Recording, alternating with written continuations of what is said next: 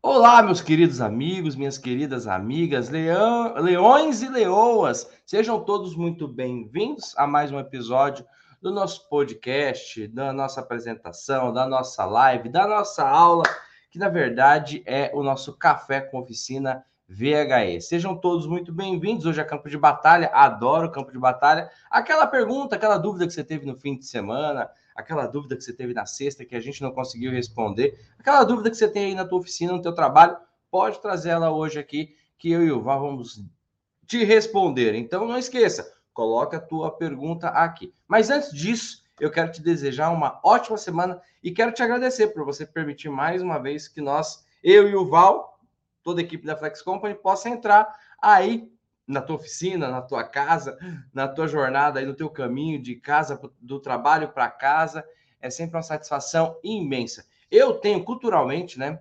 A minha mãe falava que o café da manhã é a refeição principal.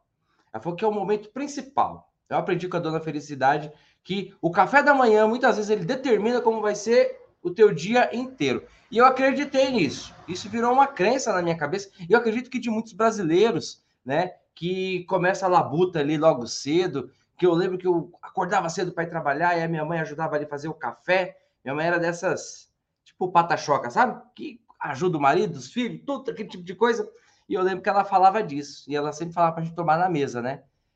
Todas as refeições, coisa de nordestino. coisa de nordestino, né, Val? Come na mesa, come na mesa, que não sei o quê. E eu, eu dou muito valor, eu acho muito importante esse momento, por isso que eu valorizo muito. Eu sei o quanto. Eu tava vendo, Val, a gente tá no episódio 47, cara. Já são 47 cafés que a galera toma com a gente. Tem gente que não falta e um que tá aqui junto com a gente. Então é motivo para mim de honra para a gente, né? Eu acho muito bacana. Eu acho, eu acho que além de simbólico o café, ele é muito produtivo e eu vejo uma galera que vem com a gente constantemente ali. Tem um pessoal que tô pedindo até de fim de semana, Val. Falei, não, gente, o sábado e domingo a gente deixa vocês descansar, né? Tem gente que tá pedindo no almoço, tem gente que tá pedindo o jantar na nossa semana especial, na semana do reparador, a gente fez lá no jantar, tudo tal. Mas eu fico feliz, eu fico feliz, eu fico feliz por vocês sentirem falta, fico feliz por vocês gostarem, tá bom? E essa é a minha saudação da segunda-feira. Eu quero que todos vocês tenham um dia abençoado, uma semana abençoada, produtiva, com liberdade, com inteligência, principalmente com saúde para você e para sua família. Muito bom dia a todos. Bom dia, meu querido Val. Dê a sua saudação aí da segunda-feira.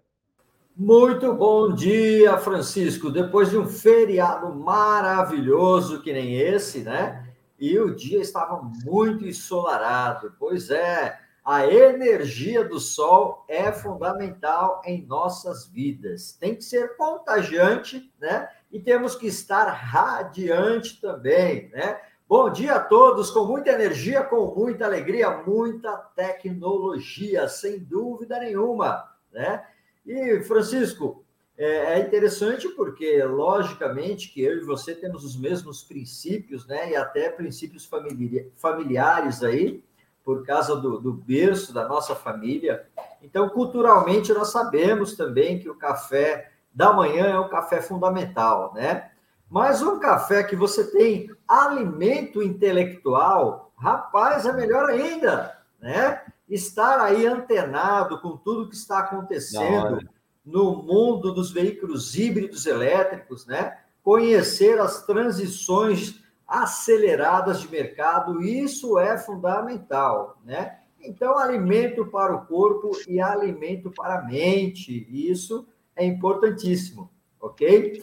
E uma, uma notícia aí fresquíssima que já está agitando o mercado brasileiro é que a chinesa Virtual, né, já é, registrou o Fusca elétrico, o Fusca chinês elétrico aqui no Brasil, com 544 CV de potência, né? ele tem dois motores elétricos e é uma potência conjugada.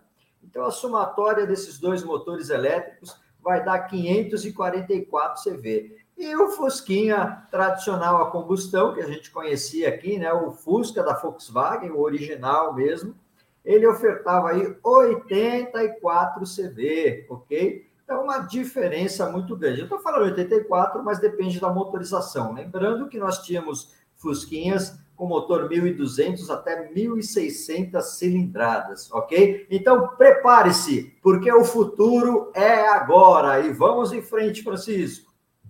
Muito bom, muito boa notícia. Eu não sei se ela vai gerar polêmica, e eu vou colocar um sal aqui, né? Porque eu vi uma reportagem. Gente, ó, falar de Fusca é paixão, não sei se nos outros países, né? Eu acredito que lá na Alemanha também, é, é nos Estados Unidos, né? Saíram filmes, né? Quem não conhece o, o Herbert, né? O, o, Se Meu Fusca Falasse, um clássico do cinema, uma paixão. Eu lembro, Val, quando eu tinha, eu tinha acho que uns 14, 15 anos, eu trabalhava em uma gráfica e a gente ia fazer entrega às vezes, né? Num Fusca Fafá. Fusca, Fusca Fafá. E eu lembro que aquele Fusca, cara, é, a gente tirou. É, é, entrava o cheiro de gasolina pela tampa do sonzinho, tinha um sonzinho ali, ó. Aquele, aquele buraquinho do som, e aí entrava um cheiro de gasolina terrível, mas era, era um carro que não quebrava. Era um carro que podia chover, podia acontecer o que fosse, ele não quebrava. Mas o Fusca ele é uma paixão, acho que mundial, tá? Preparem suas perguntas para o campo de batalha, tá? Porque eu vou fazer a primeira pergunta de hoje com base com nisso que o Val está falando. Então, antes de eu fazer a minha pergunta, deixa eu saudar aqui, né? Os Neões Leoas. Quem está aqui com a gente? O meu querido Auro. Auro, é minha pergunta é com base nisso. O Auro colocou: clonaram Fusca? Não responde ainda, Val. Não responde ainda, porque a minha pergunta está com base também nesse comentário do Auro aqui, tá? Jair Ambrosim, meu querido, Le... meu querido Leão aqui de, de Jundiaí, né? Jair Duque, fala Jairzão. O Laerte, o meu querido Armando, lá de Biúna, tá, tá me devendo a pescaria, Armando. Toda vez eu encho o saco dele. Ele me manda foto só dos peixão quando ele pesca. Foi, me leva, pô. meu querido Michael, Isair, Luciane, Luciane de Santos, minha querida Leoa aqui. Fabrício, Wilson, Antônio Manuel, Geonilson, muito bem-vindo, Geonilson. Hudson, que tá, também está sempre com a gente aqui. O Fabrício, que também está batendo cartão no nosso café. Eu fico feliz. Quando eu vou conhecendo os nomes, quando eu já vou lembrando aqui, é, é que assim, gente, às vezes vocês falam, ah, o Francisco fala mais de um do que de outro. É porque, gente, a gente tem, já passou mais de 20, tralalá, mil alunos aqui, né, com a gente. Não dá para me lembrar de todos, mas conforme vai se repetindo, vai ficando na memória, né? O Humberto, o Cláudio, o Tito. Ah, quem mais? Deixa eu ver, bom dia. Ribeiros Auto Service de. Isso, campo de batalha hoje, é isso mesmo. O meu querido Márcio Salvador, é o primeiro a me dar o um bom dia aqui, o Marção, o Lauro, o Paulinho, o Cleucir. Boa, só gente boa, só gente boa, tá bom? Agora, Val, prepare a sua pergunta, coloque a sua pergunta aqui. Não deixa muito para o final, pessoal, porque o que, que vai acontecer? Nosso cafezinho, você já sabe, né? Ele é um cafezinho curto. É aquele cafezinho de beira de estrada que você para para tomar, revigorar e pegar o rumo. Então, faça sua pergunta para que ela não fique. Eu vou fazer aqui na ordem, tá bom? Pode colocar a tua pergunta aí do campo de batalha. Val, eu vi, você deu essa notícia, né? Eu vi uma reportagem, eu não sei se eu, eu não lembro se eu, se eu já discuti ela com você ou não. Como que funciona? Como que funcionou essa? Vou seguir aqui a linha do, do, do Auro mesmo, né? É, houve uma discussão antes, não houve disso? Porque o Fusca, classicamente, ele é da Volks, e havia, havia um, um pré-anúncio, né, de que a Great Wall faria o Fusca elétrico. Como que funciona isso? E, e cara, que motor, hein?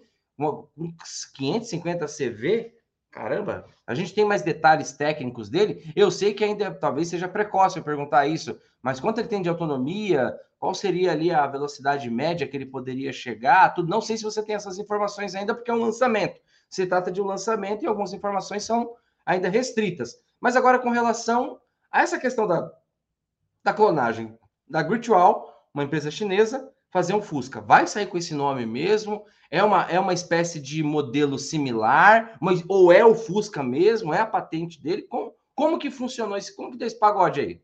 Esse pagode chinês? pois é, Francisco. É, os, os chineses têm destaque, destaque no mercado porque eles são muito rápidos, né? Lógico que é, a indústria automotiva tradicional, né, ela quando vai lançar um produto, ela faz vários testes de validação, né, é, milhares de quilômetros rodados aí para poder é, depois soltar o produto na praça. E a indústria chinesa não, ela fez o projeto e bota na praça, né? O consumidor absorve e aí se acontecer algum problema vai corrigindo, né? Então é, é completamente completamente diferente. A Volkswagen ela, ela fez alguns protótipos de, de Fusca elétrico, né? Lá em 2005 foi onde eu comecei a ter contato com os veículos é, 100% elétricos né? Só que no meio do caminho a Volkswagen, é, por determinações de, de alguns executivos da montadora, acaba, acabaram virando esse projeto para a Kombi, né? E a Kombi era para ser híbrida. E aí nós começamos a, a, a fazer lá o protótipo da Kombi híbrida, chegou no meio do caminho, ela virou para 100% elétrica e esse carro foi apresentado ao mundo em 2011 na Customer Electronic Show em Las Vegas, ok? Só que aí ocorre o seguinte, né? A Kombi, para você ter ideia, olha lá, o protótipo em 2011, a Kombi elétrica, ela entrou em produção agora, em março desse ano, né? Então veja aí que nós temos um, um time de 10 anos de diferença. E a Sim. Virtual, assim como as outras empresas chinesas, são, são aceleradas mesmo. Então, o que, a Virtual fez?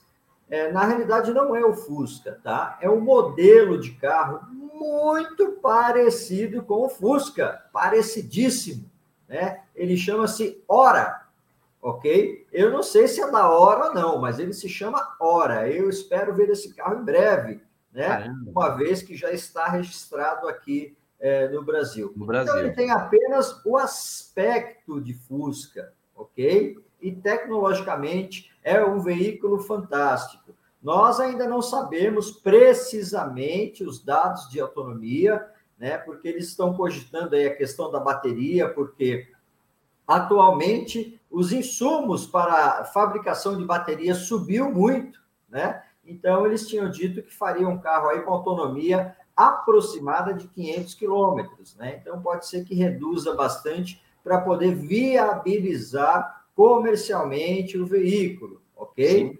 Mas se a Virtual está no Brasil e esse veículo já está registrado aqui, assim como muitos outros modelos de híbridos e elétricos da Virtual, preparem-se, porque o negócio vai esquentar muito, tá bom?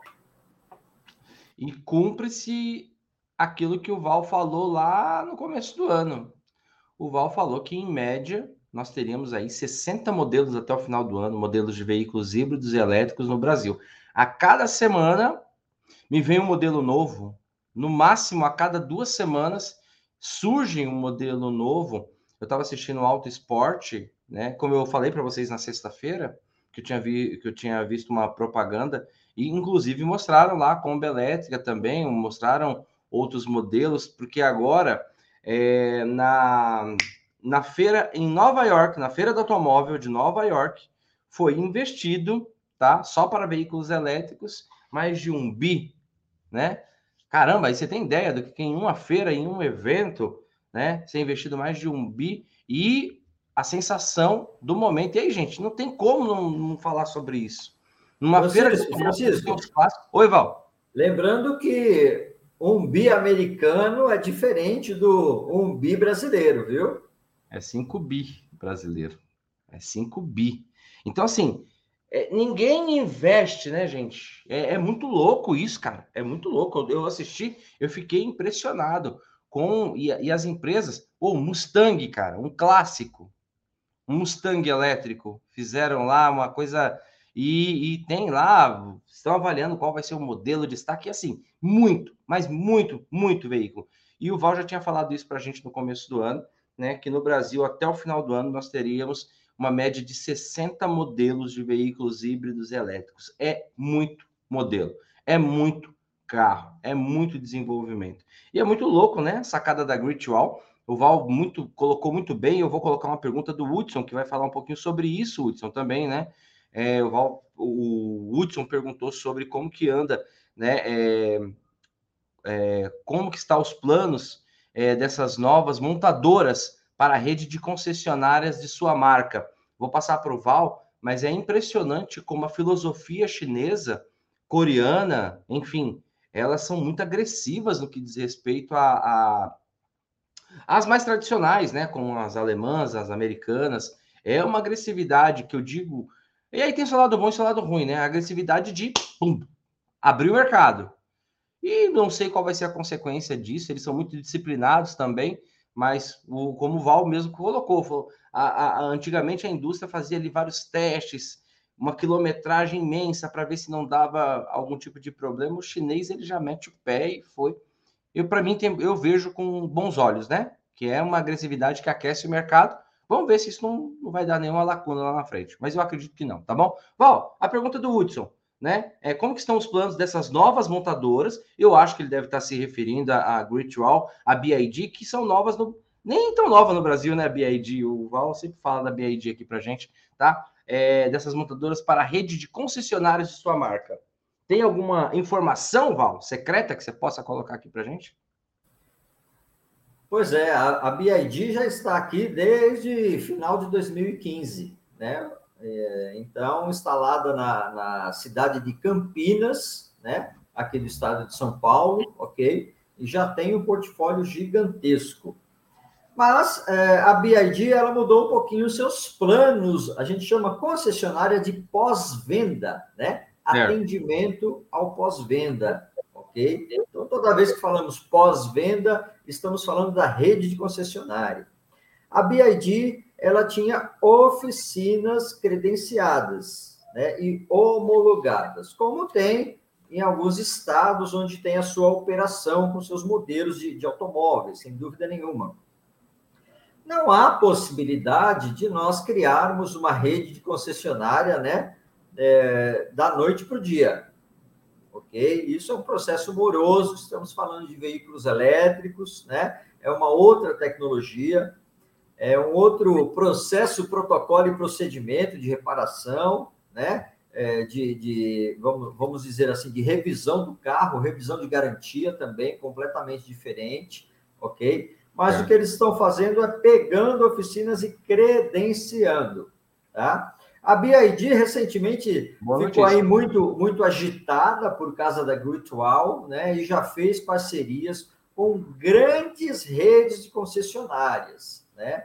Nós temos aqui é, alguns grupos que são obtentores de redes e até multimarcas, ok?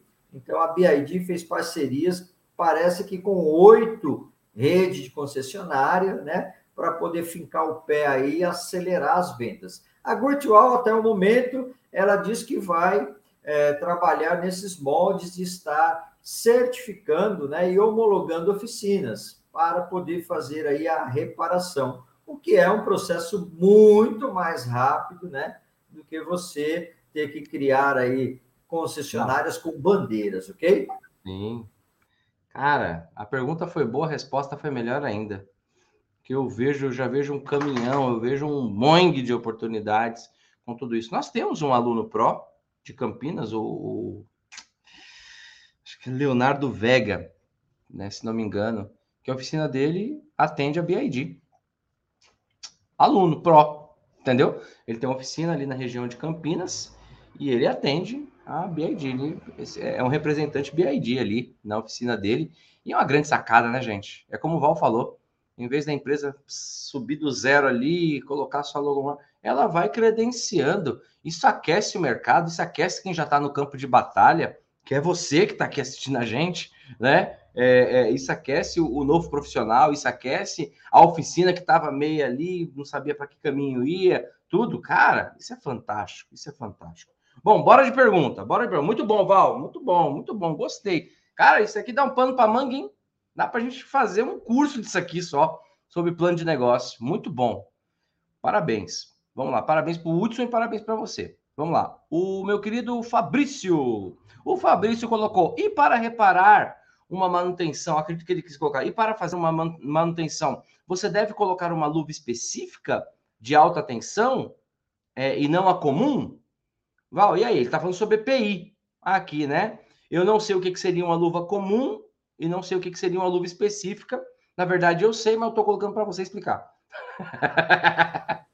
ok, a luva comum é mais para não sujar as mãos, né? E a luva isolante é, é, equipamento de segurança, de proteção. Obviamente que nós precisamos saber qual que é o modelo de veículo, né? Que nós vamos considerar e, e sempre é, fazer o processo de desenergização. Então, quando você vai desenergizar, desligar o veículo, você precisa da luva isolante com a luva de proteção por cima, né? Só isolante ela pode furar. E se ela apresentar microfuro, né, principalmente no indicador e no polegar, ok? Você pode tomar uma descarga por esse microfuro. Por isso que nós utilizamos a luva de proteção por cima. Desenergizou o carro, né? Temos lá a certeza que ele não tem energia, não tem alta tensão. Aí, obviamente, você faz a reparação normalmente. Aí você bota outra luva, né? É, que tradicionalmente a gente utiliza nas oficinas mesmo, e pode mandar ver, ok? Muito bom, muito bom. Vou para mais uma pergunta aqui do Robert Diamond tá? Bom dia, professores. Bom dia, Robert. Somos especializados em Mitsubishi aqui e também outras marcas japonesas. Mas com relação a Mitsubishi, quais são os modelos já no mercado híbrido e elétrico que já está rodando no Brasil? Val, com relação a Mitsubishi, você tem algum alguma alguma carta na manga aí do que está rolando? Como é que está? Pois é, rapaz. Sobre a Mitsubishi, não, mas sobre a Subaru nós temos aí muitas novidades, né? Muitas novidades mesmo. E temos aí um modelo de, de Outlander também, Mitsubishi, né? Que é um, modelo híbrido, tá? É, bastante aqui é, predominante no mercado, ok? Inclusive estamos com uma aí que deu reparação de módulo, né? e, e assim vai. Só que muitos que aqui estão, né, desse, desse fabricante, da Mitsubishi, são importações que vieram independente, vieram lá atrás, e hoje estão apresentando reparação, né? E toda vez que a gente fala em importação independente, né, a gente não consegue mensurar a quantidade daqueles Sim. que estão circulando aí no mercado, né? Então, o que geralmente a gente faz é entrar lá no, no, no Cadastro Nacional de, de Automóveis, né, lá no, no Denatran, ok? E faz a busca, faz a, faz a pesquisa lá de modelos híbridos e elétricos por marca. É isso que o pessoal faz constantemente, porque lá aparecem os carros que são Bacana. emplacados, né?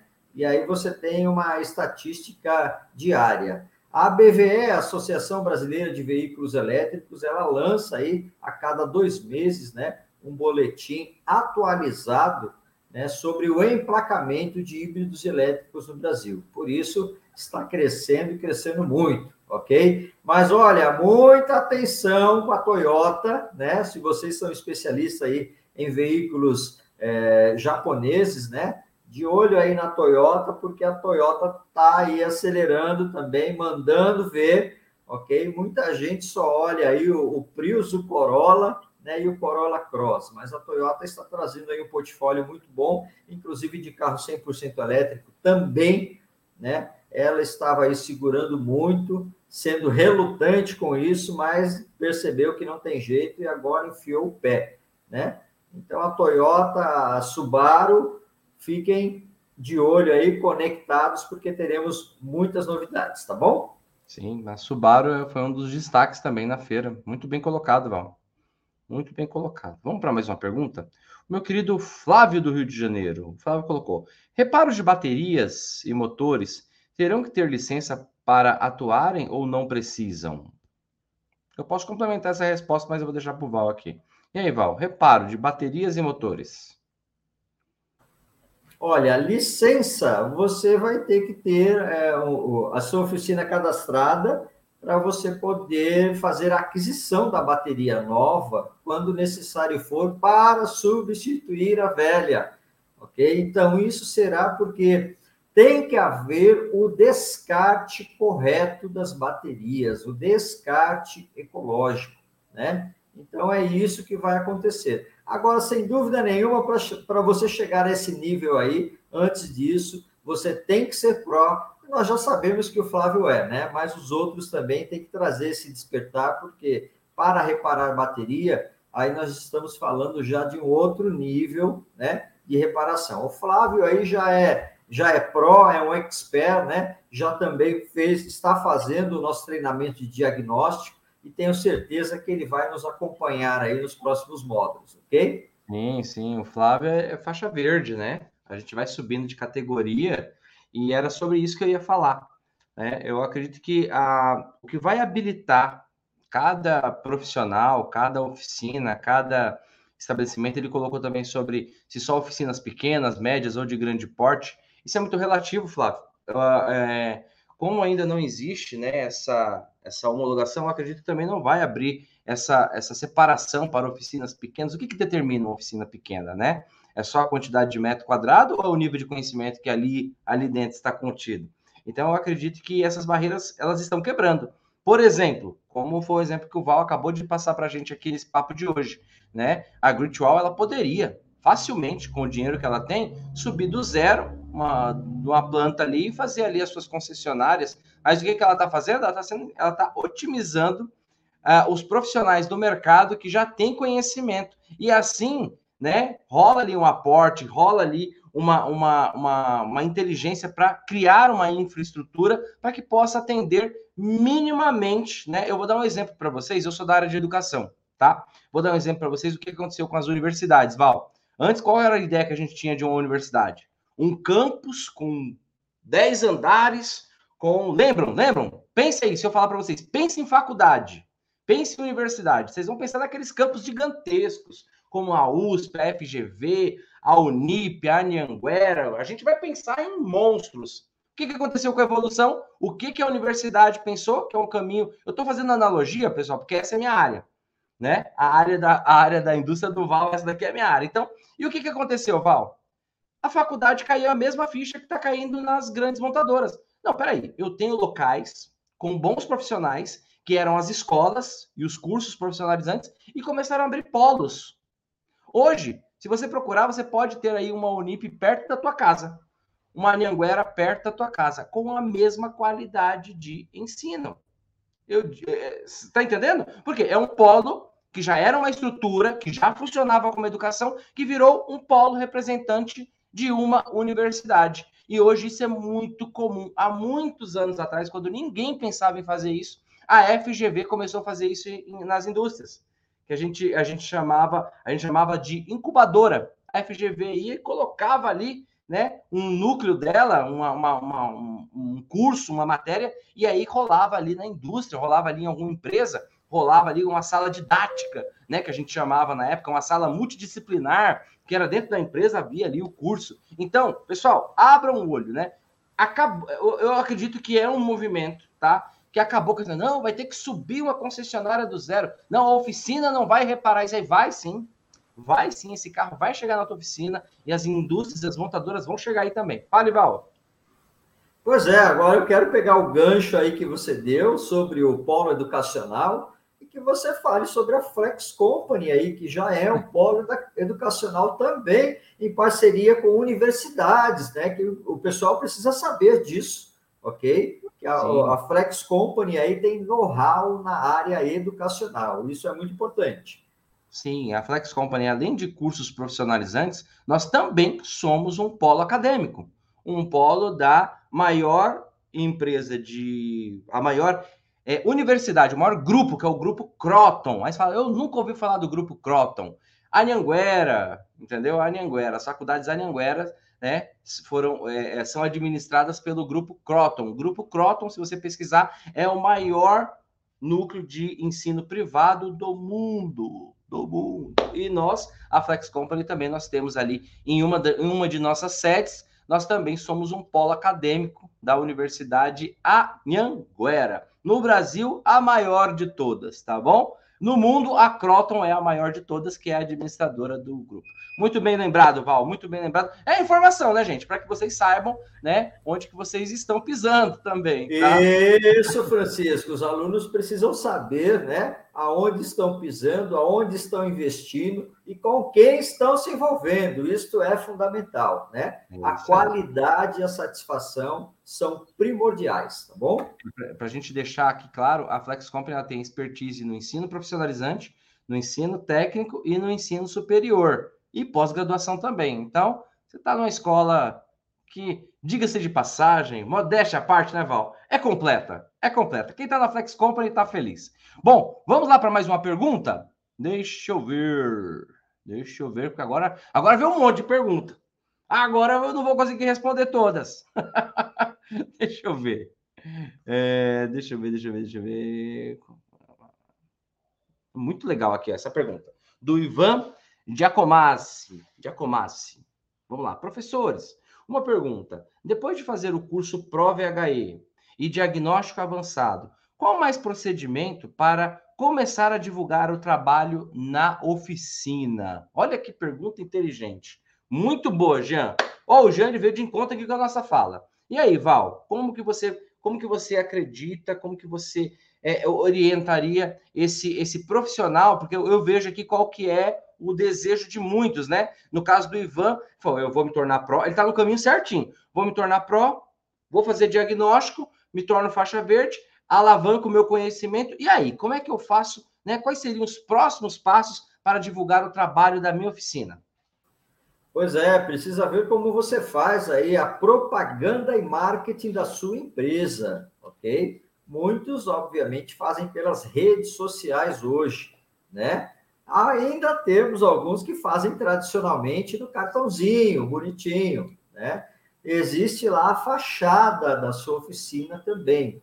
Então, é importante que os clientes mais antigos que você tenha, é, que você tem, é importante eles saberem né, que você já está apto a atender veículos híbridos e elétricos, ok? Então, o que, que nós sempre sugestionamos? Bota lá na sua oficina, a propaganda, veículos híbridos elétricos, né? VHE, ok? Dependendo do tamanho da oficina, a gente sempre indica criar uma demarcação de vaga para veículo elétrico, híbrido elétrico. E todos os clientes que forem na oficina vão observar aquela demarcação vão falar: nossa, você já está atendendo o veículo híbrido elétrico? Então, essa é uma publicidade fundamental. Né? Existem outros quesitos, por exemplo, nós temos é, parceiros que foram nossos alunos que instalaram carregador de veículo elétrico do lado de fora da oficina, no estacionamento da oficina. Então todo mundo passa na rua, vê lá o carregador e vê a vaga demarcada. Esse é o marketing fundamental. Tem aqueles que fizeram isso e ainda puseram energia solar, né? Tem outros que botaram a vaga dentro da oficina com o carregador. Então, precisa ver como que é a sua estrutura e como você é habituado né, a fazer a propaganda. Agora, sem dúvida nenhuma, né, apesar é, do boca a boca ser uma propaganda morosa, mas é a propaganda que realmente funciona, ok? Então, se os seus clientes chegarem aí na oficina e observarem que você já tem aí as vagas para veículo híbrido elétrico, né? A luva de proteção, a luva isolante, já conhece aí os procedimentos, sem dúvida nenhuma, eles vão sair contando um para o outro, né? E aí você vai se tornar uma grande referência, tá bom? Muito bom. E além disso, ó, o, o, o Ivan colocou: eu entrei para a família Pro VHE, novo aluno. Seja muito bem-vindo, Ivan. Seja muito bem-vindo. Essa semana a nova turma vai, ser, vai ter o teu primeiro dia de aula inaugural. Olha que bacana, que bacana. Ivan, complementando tudo isso daqui que o, que o Val falou, qual é o movimento que eu tenho que eu tenho reparado, né? Tudo isso que o Val falou é premissa, você tem que começar a fazer, você tem que quem não é visto não é lembrado, já viram esse ditado?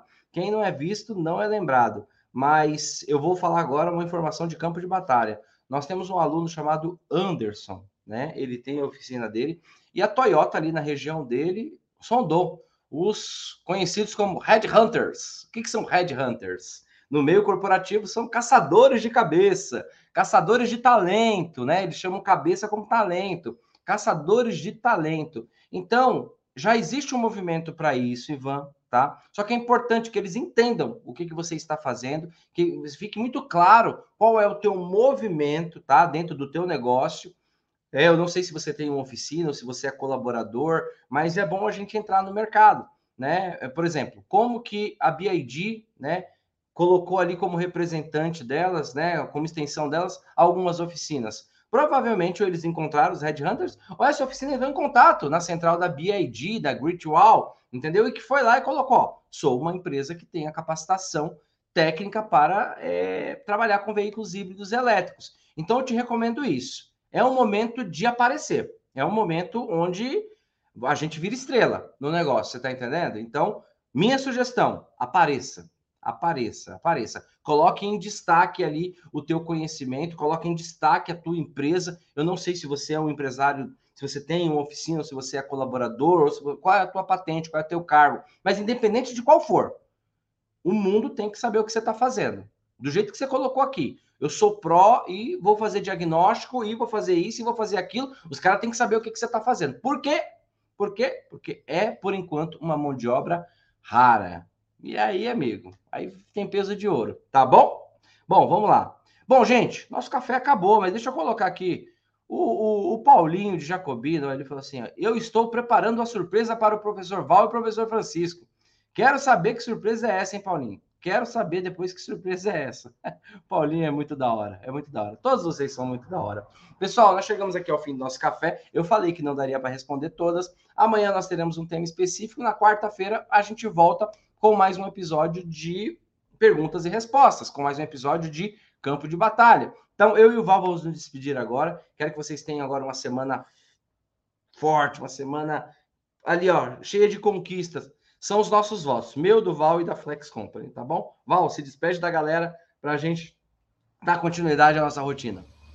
É isso aí, pessoal. E vamos é, nos manter aí conectados, porque informação é muito importante para o futuro da sua oficina e do seu profissionalismo, tá ok? Desejo a todos vocês um ótimo dia, um forte abraço e muito sucesso. Falou, galera. Até amanhã, 8 horas da manhã, hein? Amanhã eu quero tchau. ver todos aqui às, 9, às 8 horas. Valeu! Tchau, tchau.